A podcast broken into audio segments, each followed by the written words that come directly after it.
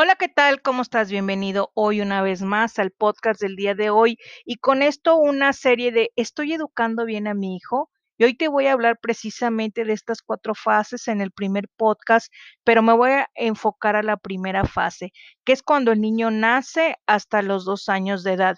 Y estas fases bien no la, la dio a conocer según las aportaciones de Jean Piaget.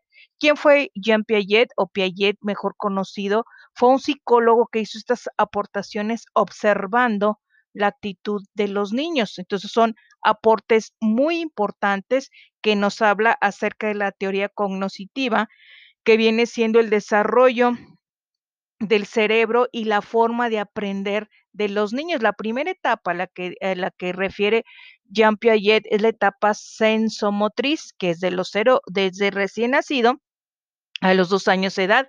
En esta primera etapa, el desarrollo cognitivo del cerebro, según Jean Piaget, ocurre en el momento del nacimiento y la aparición de un lenguaje que se articula en frases simples. En esta etapa se define por la interacción física con el entorno que tiene el niño alrededor. El desarrollo cognitivo en este momento se articula a través de un juego que es experimental.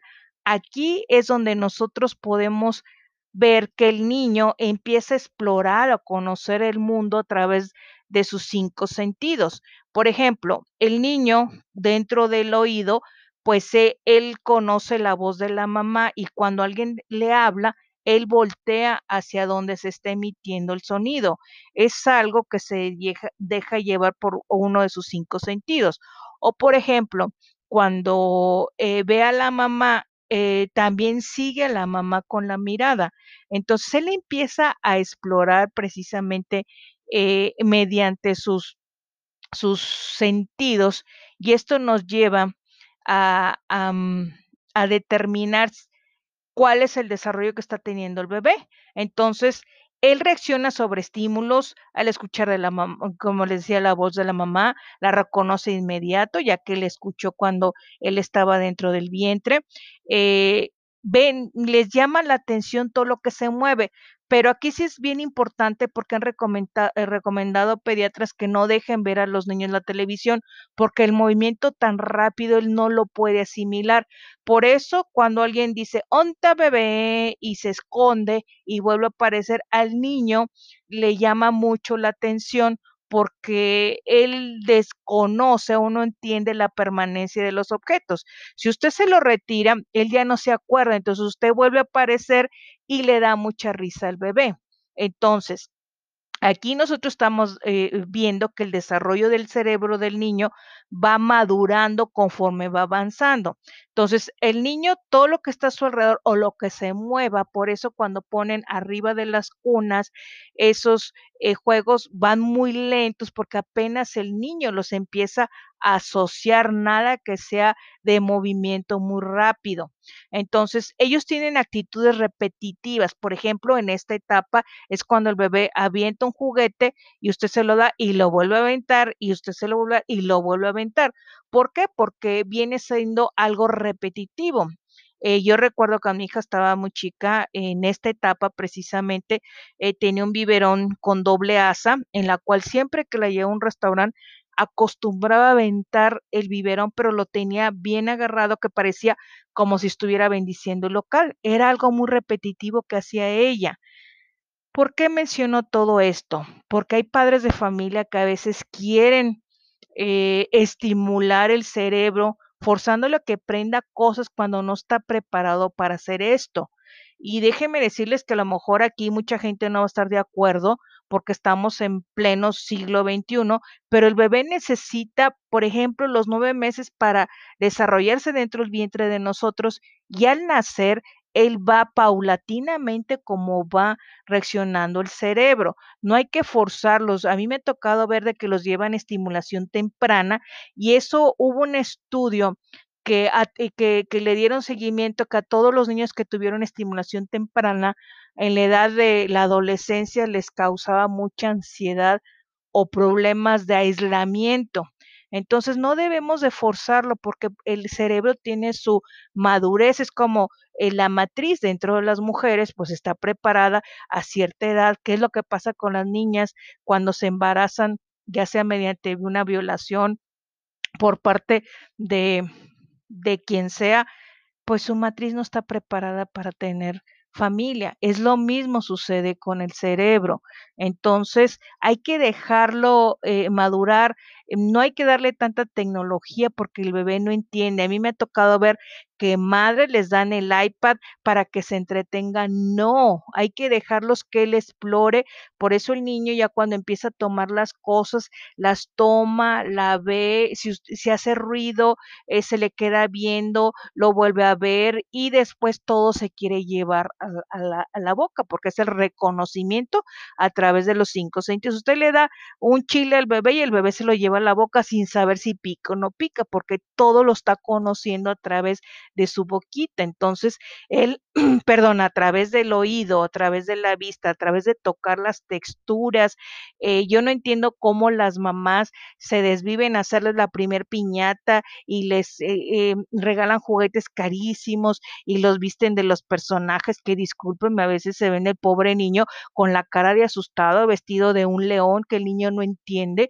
El niño se asusta cuando ve algo diferente a lo que está acostumbrado de ver. Yo recuerdo que mi hija cuando estaba chica, yo le hice a sus dos años precisamente, yo le hice una piñata de, de espantapájaros. Yo estaba bien emocionada, le mandé a hacer el pastel de chocolate con un espantapájaros que yo hice y mandé a hacer una piñata de espantapájaros. Cuando fui por la piñata, la niña estaba dormida en el carro, entonces llegué y la puse en la, en la puerta de la entrada y me fui a comprar más cosas para la piñata.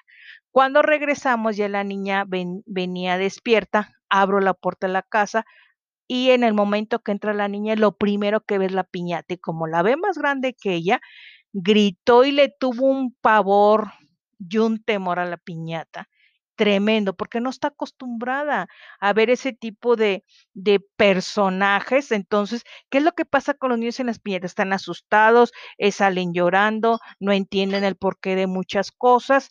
Y esto yo no sé cómo nos afanamos nosotros como mamás a darles algo que no entienden y no se dan cuenta. ¿Cómo se van a dar cuenta? Ya cuando están grandes y cuando ven las fotografías. Entonces, lo mismo sucede con el cerebro. Las mamás les regalan juguetes muy caros y avanzados para su edad y es cuando ellos con un, tú haces feliz a un bebé con un pedazo de papel que haga ruido, con una caja. Entonces el bebé no necesita juguetes caros ni de enormes piñatas, menos darles dulces porque los estamos haciendo adictos al azúcar. Aquí es bien importante, si tú tienes un bebé de recién nacido los dos años, no le des número uno, no le des azúcar al niño como tú lo vas acostumbrando. Yo recuerdo que mi abuelita que tiene negocio, yo hubo un tiempo que yo le ayudé en este negocio, un día llegó una señora con un bebé que sería de un año en brazos, entra, abre el refrigerador, toma un Gatorade, abre el Gatorade, abre el biberón y lo vacía en el biberón. Entonces yo me quedé impactada, le digo, señora, ese, ese biberón es para el bebé. Sí, es que le gusta. Le dije, señora, ¿sabe de lo que está compuesto el Gatorade? El Gatorade tiene sales para la gente que, que, hace deporte, que suda mucho, pierde eso y necesita restablecer su organismo con eso. Eso le va a dar, es que es el, es, él es el que lo pide. ¿Cómo lo va a pedir un bebé un Gatorade?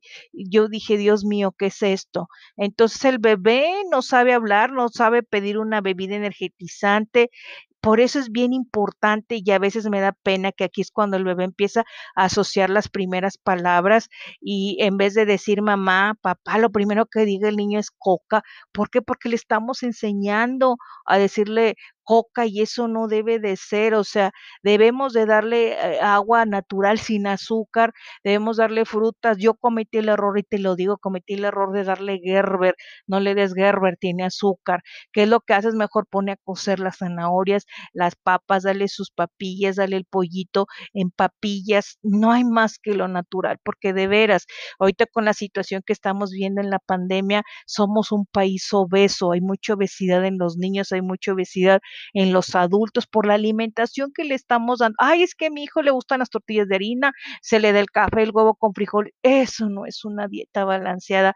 Dale verduras. La Organización Mundial de la Salud te está diciendo que debemos de consumir 400 gramos de frutas y verduras al día para que nuestro organismo funcione mejor. Ahora tú le das al niño, eh, hay niños, a mí me sorprende, el otro día yo invité a un vecinito a, a, comer a la casa y le digo, ¿qué quieren que les haga de comer? Hamburguesas. Yo hamburguesas, sí, el niño estaba medio llenito, la hermanita también. Ah, pero no le pongas lechuga, no le vayas a poner tomate, no le vayas a poner esto. Nada más la pura carne. Yo me quedé impresionada el tipo de alimentación y eso tiene que ver mucho a ti como mamá o a ti como papá me estás escuchando. No lo hagas. ¿Qué es lo que le des? Comida natural, dale frutas, dale verduras, este, acostúmbralo, porque aquí es cuando tú debes de darle una buena alimentación para que tenga un buen desarrollo, para que no se esté enfermando, para que no se le piquen los dientes cuando le salgan los dientes.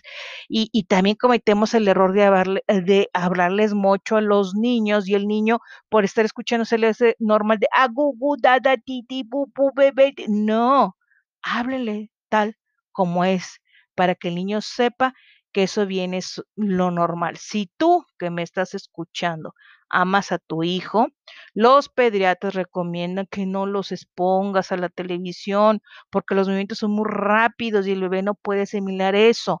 Entonces, haz caso, si amas a tu hijo, no le des refresco, si amas a tu hijo, dale agua, si amas a tu hijo, cuida su alimentación, si amas a tu hijo, dale verduras, dale, eh, dale frutas, el niño no te va a decir que no quiero, si tú les das, incluso hoy en las redes sociales una niña comiendo brócoli, el otro día me decía una amiga, es que no me gustan las espinacas, las espinacas no saben nada, nada, cuando están crudas no saben a nada y simplemente el mismo Popeye cuando comía espinacas le daba fuerza, acostumbremos a nuestros hijos a comer frutas y verduras. Si tú lo acostumbras, eso va a ser lo que él va a comer. Pero no, las mamás de ahora, las papas a la francesa, lo peor que le puede hacer a tu hijo son los nuggets.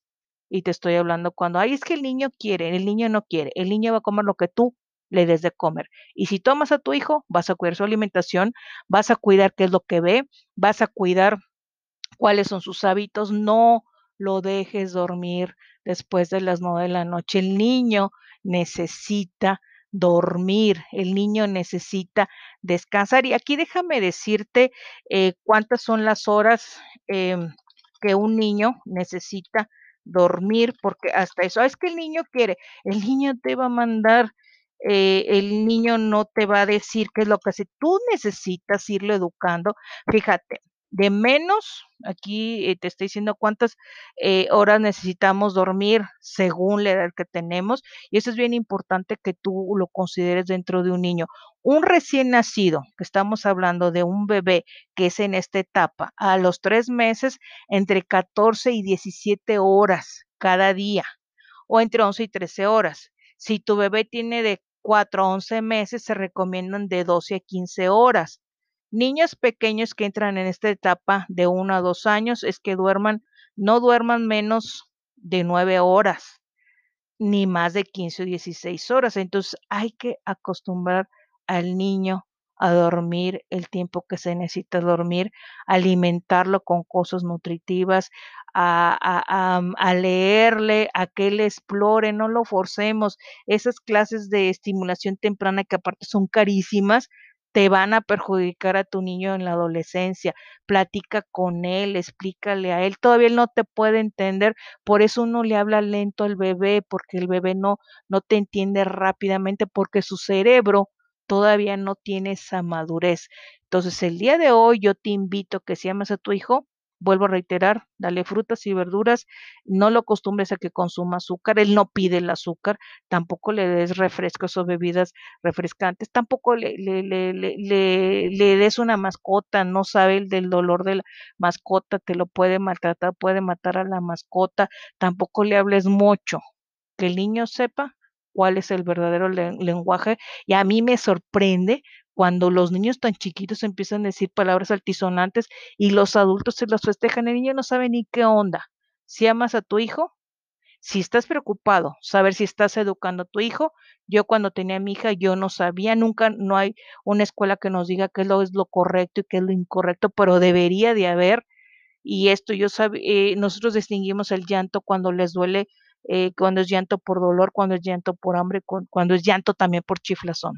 No dejes que tu niño se chifle.